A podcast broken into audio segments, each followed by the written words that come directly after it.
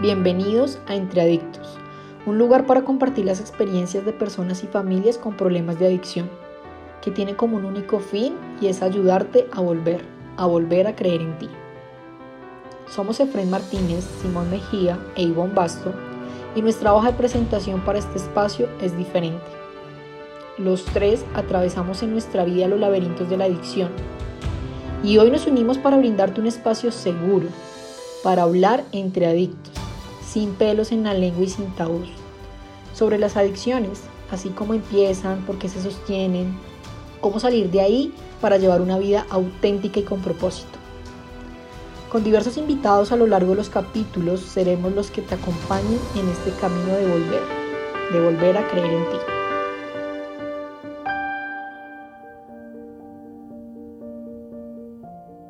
Bienvenidos a Entradictos, otro capítulo más del colectivo Aquí y Ahora de nuestra marca Volver. Hoy tenemos un tema bastante movilizador, ya que lo quise llamar de la oscuridad a la luz, la resiliencia. Hoy tenemos una gran invitada, ella es egresada de la casa del colectivo del programa de adultos. Ella es Adriana Benavides, tiene 51 años, es profesional en administradora turística y tuvo una vivencia con el alcohol donde por varios años tenía su consumo de alcohol social y generó una progresión lentamente donde el último año eh, generó la vivencia desde la oscuridad, por eso lo llamo así este capítulo, y, logra trascender después a la libertad. Para mí eh, es un Gran espacio, Adriana, tenerte en Entre Adictos. Lleva un año de sobriedad y hoy nos acompaña. Adri, bienvenida a este espacio. Gracias, Ivo. Para mí es un placer estar acá entre adictos en este programa eh, para muchas personas que ahora lo escuchan y que de ahí pueden tomar muchas vivencias para su vida. Este es un testimonio que quiero dar, quiero compartir con ustedes el día de hoy. Gracias, Adri. Bueno, arranquemos. ¿Cómo, cómo desde la oscuridad eh, viviste ese año eh, en temas de progresión de la, del alcohol? ¿Cómo puedes contarles a, a, las personas que nos escuchan esa experiencia oscura, gris, de mucho dolor, que después se convirtió pues básicamente en la luz y la trascendencia al hablar más adelante de la resiliencia? Pues Ivo, realmente pues eh, fueron varias circunstancias en el transcurrir de mi vida. En estos 51 años eh, empecé, digámoslo, muy joven.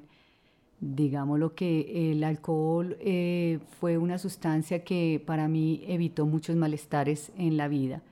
no era una cuestión continua, pero sí, lógicamente, era dañina. Entonces, poco a poco, eh, con los eh, venires de la vida, con los días eh, grises, los días azules, desafortunadamente, pues fui escalando cierto grado de, de, alcoholismo y de adicción. Entonces, primero empecé pues en la universidad para tener amistades, para para seguir con mi vida, digámoslo, empecé a tomar, eh, no era continuo, era un alcohol social, pero realmente poco a poco en el transcurso de mi vida se fue complicando, eh, hasta que desafortunadamente eh, tuve un episodio muy fuerte, muy fuerte, el 25 de junio del 2020, donde mm, me atracaron, me subieron en un carro y bueno, una cantidad de de cosas complicadas. Y ahí, después de ese momento, fue cuando vino la oscuridad en mi vida. Eh, desafortunadamente tomé la decisión de calmar ese dolor, de calmar esa ansiedad eh, que tenía en ese momento y no tenía sentido de vida.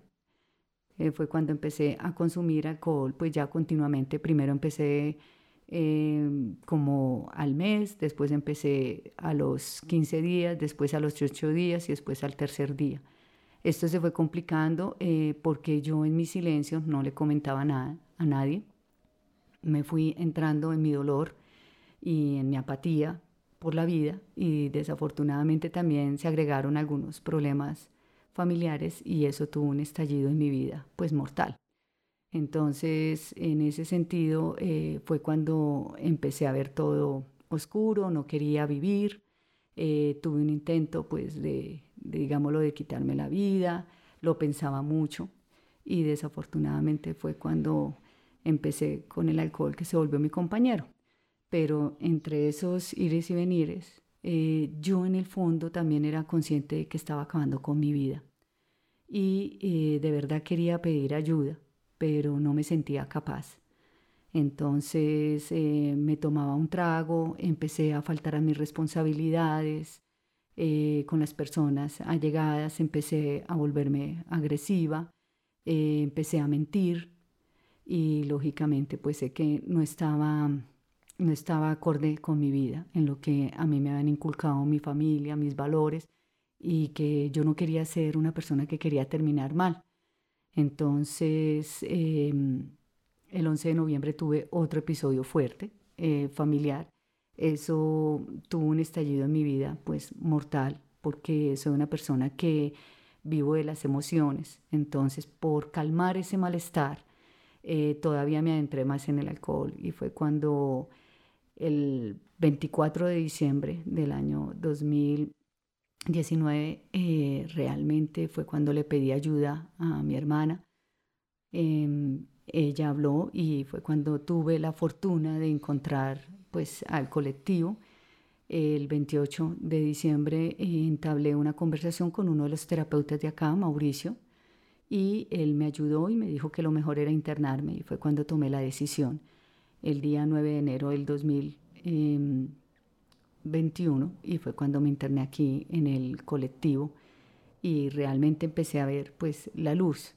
Pero eh, todo eso del alcohol es llevado porque uno quiere sedarse, uno quiere sedar esta enfermedad que uno lleva y, y pues lógicamente ese no es el camino, ese no es el camino realmente, Ivo. Escuchándote, Adri, pensaba un poco en qué paradójica es la vida cuando muchas veces tenemos esos años de consumo de alcohol social y, como que no se genera un impacto de afectación, como que hablamos de la progresión de, la adicción. Y lo digo paradójicamente porque en muchos años, al igual que tú, yo experimenté eh, esa conexión con el alcohol.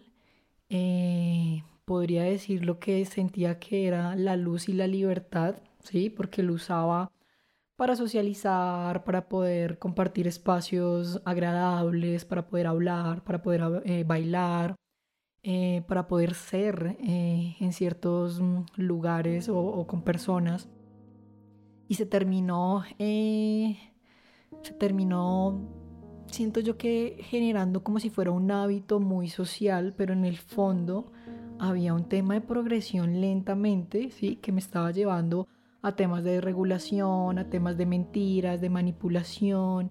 Eh, es decir, el alcohol estaba, pero a nivel conductual yo estaba generando unos cambios que eran evidentes, donde empecé a dejar mis responsabilidades, a donde dejé prioridad eh, mis amigos y mi familia no.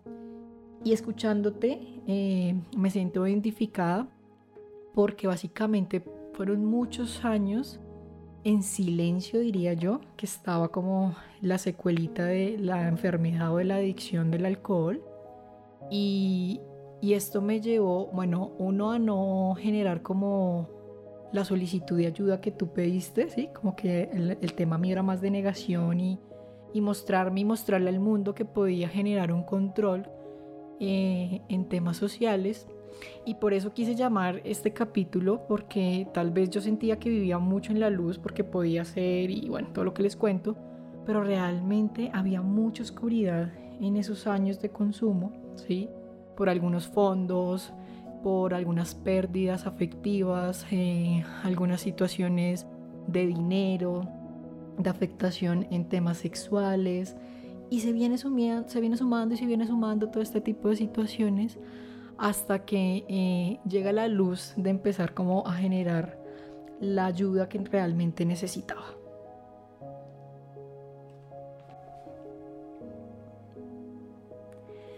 Y la oscuridad nos llevó a muchas situaciones de dolor, resentimiento, culpa, fondos y a muchos pensamientos de no encontrar un camino diferente y vivir bien.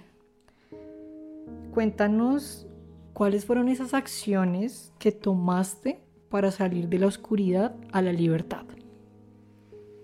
Bueno, Ivo, pues qué te digo yo, eh, fue una lucha interminable, digo yo, porque eh, uno siempre está en esa contradicción de seguir por este camino, digamos lo que lo lleva a uno a las cosas fáciles, a sentirse uno pleno, con una adicción, o también seguir ya el camino de la libertad, ¿sí?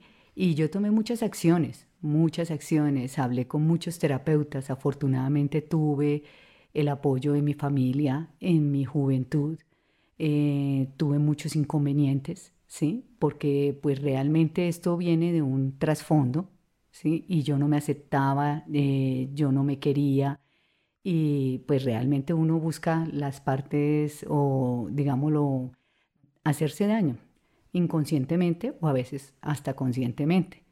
Entonces, ¿qué acciones? Pues en primer lugar, eh, yo busqué de Dios, busqué de Dios, eh, de un poder superior, pero realmente seguía sintiendo ese vacío en mi vida, seguía tomando malas, eh, malas determinaciones o malas em, acciones en mi vida, seguía por la oscuridad y volvía y otra vez decía, no, tengo que cambiar, tengo que cambiar nuevamente. Eh, busqué ayuda en terapeutas, en terapeutas, eh, hasta en sacerdotes que estaban estudiando psicología. Mm, recuerdo uno, muy especialmente me ayudó en la parroquia cerca a mi barrio. Yo de todo modo seguía buscando, seguía buscando esa luz y yo decía entre mí algún día la tendré que encontrar. Eh, con todas mis falencias, ¿sí? Eh, porque realmente pues yo no me conocía, no sabía quién era yo, no sabía para dónde iba y por eso era el tema de mi adicción. En ese momento pues no la tenía tan marcada, pero eh, poco a poco sé que se fue em, agravando y por eso otra acción que tomé fue a meterme a grupos de oración, grupos de oración porque he sido una mujer muy católica, vengo de una familia muy conservadora, muy católica, que siempre hemos tenido a Dios y a la Virgen en primer lugar. Entonces me metí pues a un grupo eh, cristiano, estuve ahí un tiempo, eh, muchas cosas y desafortunadamente seguía con mis vacíos.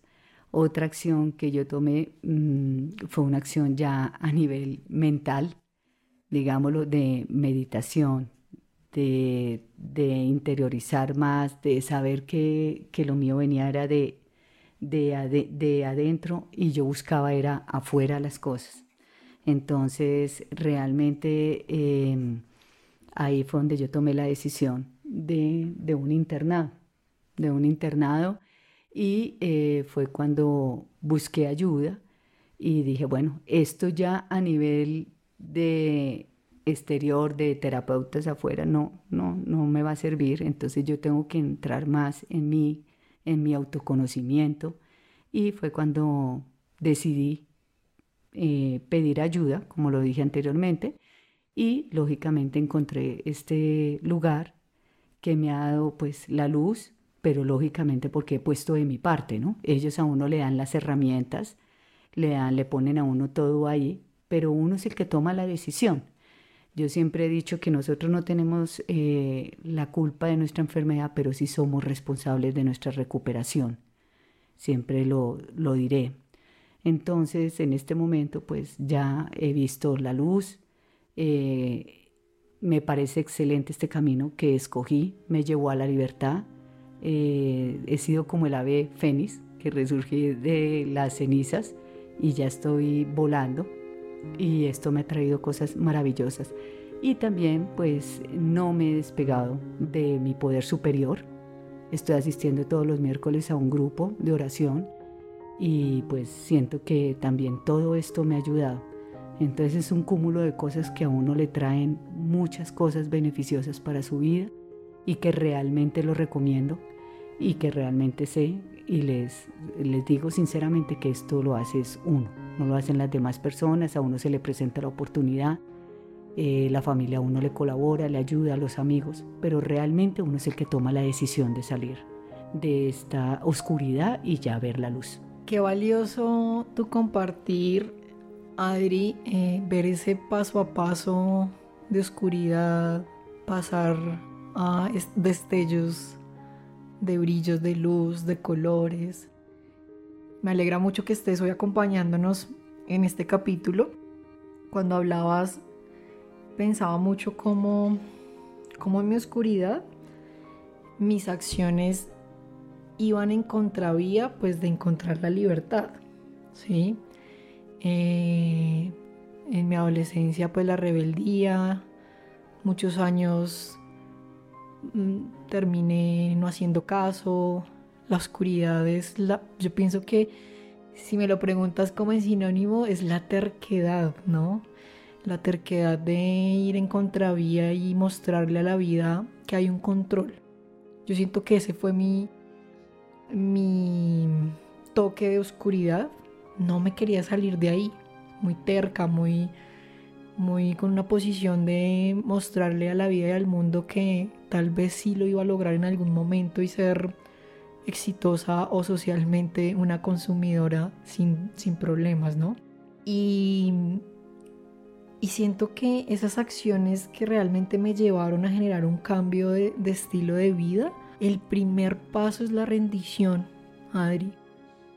Cuando yo logro sentir y decir, no puedo, o sea, no puedo sola, no puedo más. Mi cuerpo hablaba en temas de síntomas, mi familia destrozada, mis amigos eh, rodeados pues de personas que también consumían, mi parte académica eh, mal, económicamente mal, ¿sí? Entonces, la acción inicial que me, me, ayudó a mí a, esa lucecita, al brillito, digo yo, fue pedir ayuda. Y de ahí se desencadenan ciertas acciones que eh, muchas veces queremos que sean ya, la satisfacción inmediata, ¿sí? Y es como si ya pedí ayuda, pues entonces que me crean, eh, que me apoyen, ¿sí? Pero pues detrás de eso no, hay un proceso, ¿no? Y ese proceso es trabajar en mí, ¿sí? Trabajar en la, autosuficiencia, de que no me las sé todas, ni que puedo yo sola eh, con todo.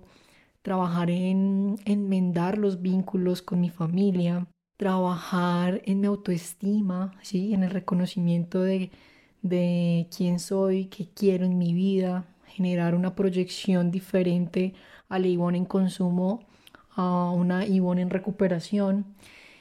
Y siento que como lo describiste y un poco también en mi experiencia, esas acciones de libertad son diarias. Después de que uno hace un proceso, después de que uno tiene acompañamientos terapéuticos, tiene grupos de apoyo, tiene a su familia, tiene amigos, es clave lo que dices. Hemos visto las dos caras desde la oscuridad en el consumo activo y la libertad en el proceso de recuperación. Adri, ¿qué significa para ti la resiliencia y encontrar tu libertad?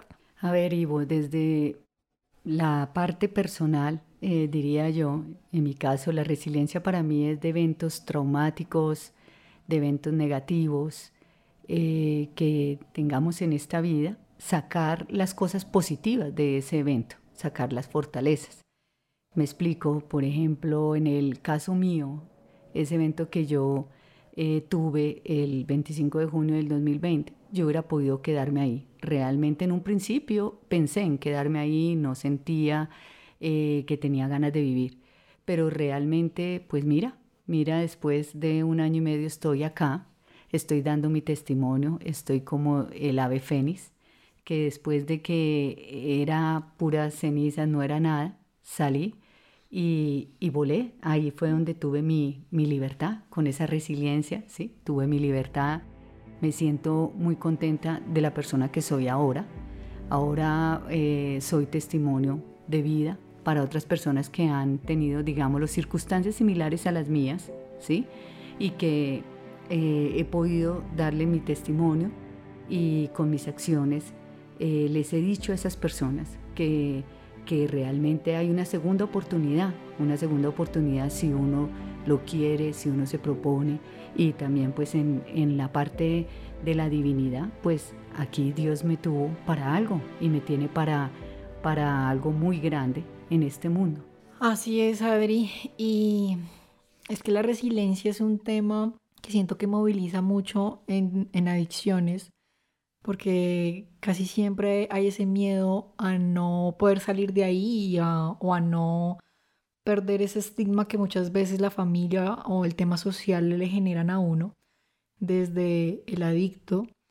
Y, lo digo porque por muchos años de consumo activo, eh, yo ya me había creído el papel de la adicta loca, ¿sí? De mm, la marihuanera, la burra del, barrio. Eh, ya como que sentía que ese era mm, mi papel eh, en la vida y yo logro encontrarle sentido a, mi sufrimiento y a mi vivencia desde la adicción activa. Uno, cuando logro generar mi proceso de recuperación y dos, cuando encuentro la posibilidad desde que mi experiencia podía generar un impacto en las demás personas. Para mí la resiliencia eh, en proceso de recuperación fue el mejor regalo que siento que me ha dado y me ha dado el poder superior. Eh, en no sentir pena, en no sentir mm, eh, ya la culpa y el resentimiento por tantos años de consumo, sino la posibilidad de ser para el mundo donde después de estudiar psicología, las especializaciones, ahorita la maestría, estar en grupos de apoyo, estar en este espacio en entre adictos, estar en el tratamiento eh, de intervención clínica del colectivo, muchos espacios de prevención, muchos espacios con familia, con jóvenes.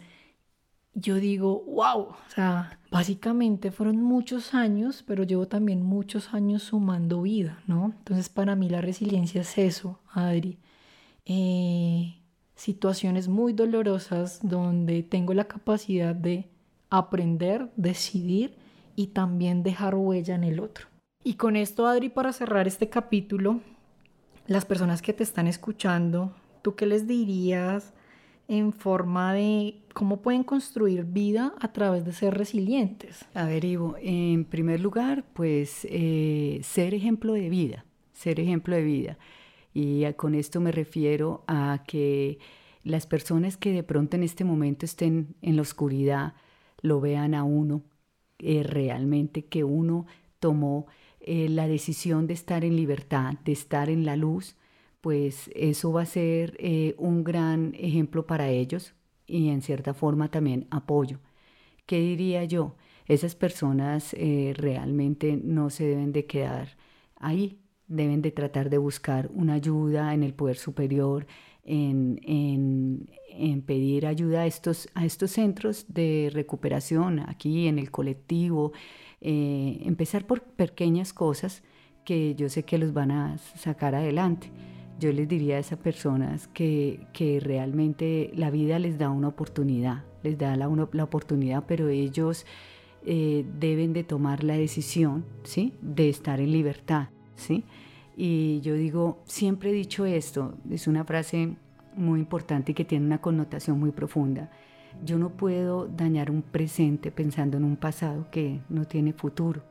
¿sí? Precisamente tenemos que vivir lo que estamos viviendo en este momento, sentirlo, pero llevarlo a la parte buena, a la parte de la luz, pedir ayuda, pedir consejos, eh, buscar de personas que ya estén en la luz. Entonces, realmente pues eh, mi resiliencia eh, yo la la tomé para contribuir a un mundo mejor, ¿sí? A un mundo mejor y que vean que yo estuve en un momento, estuve en un hilo de, pasar de esta vida a la otra, la muerte, pero que realmente la vida me dio la oportunidad de seguir adelante y eh, tomé la decisión de ser testimonio de vida para las personas que están en la oscuridad. Eso es, me gustaría seguir ayudando. Eh, tengo muchos planes a futuro, muchos proyectos eh, para poder ayudar a personas que realmente están en este momento o en las mismas circunstancias que yo estuve en el momento dado. Eso es, Ivonne. Adri, muchísimas gracias por acompañarnos el día de hoy en Entre Adictos. Siento que el mensaje es sí a la vida a pesar de todo. Nos volveremos a ver entre ocho días. Muchas gracias por invitarme y que Dios los bendiga. Entre Adictos, nuestro podcast de adicciones. Desde la marca Volver y los programas del colectivo Aquí Ahora, estaremos con ustedes todos los domingos. Así que si te identificaste y te gustó el episodio de hoy y crees que le puede ser útil a alguien, por favor compártelo.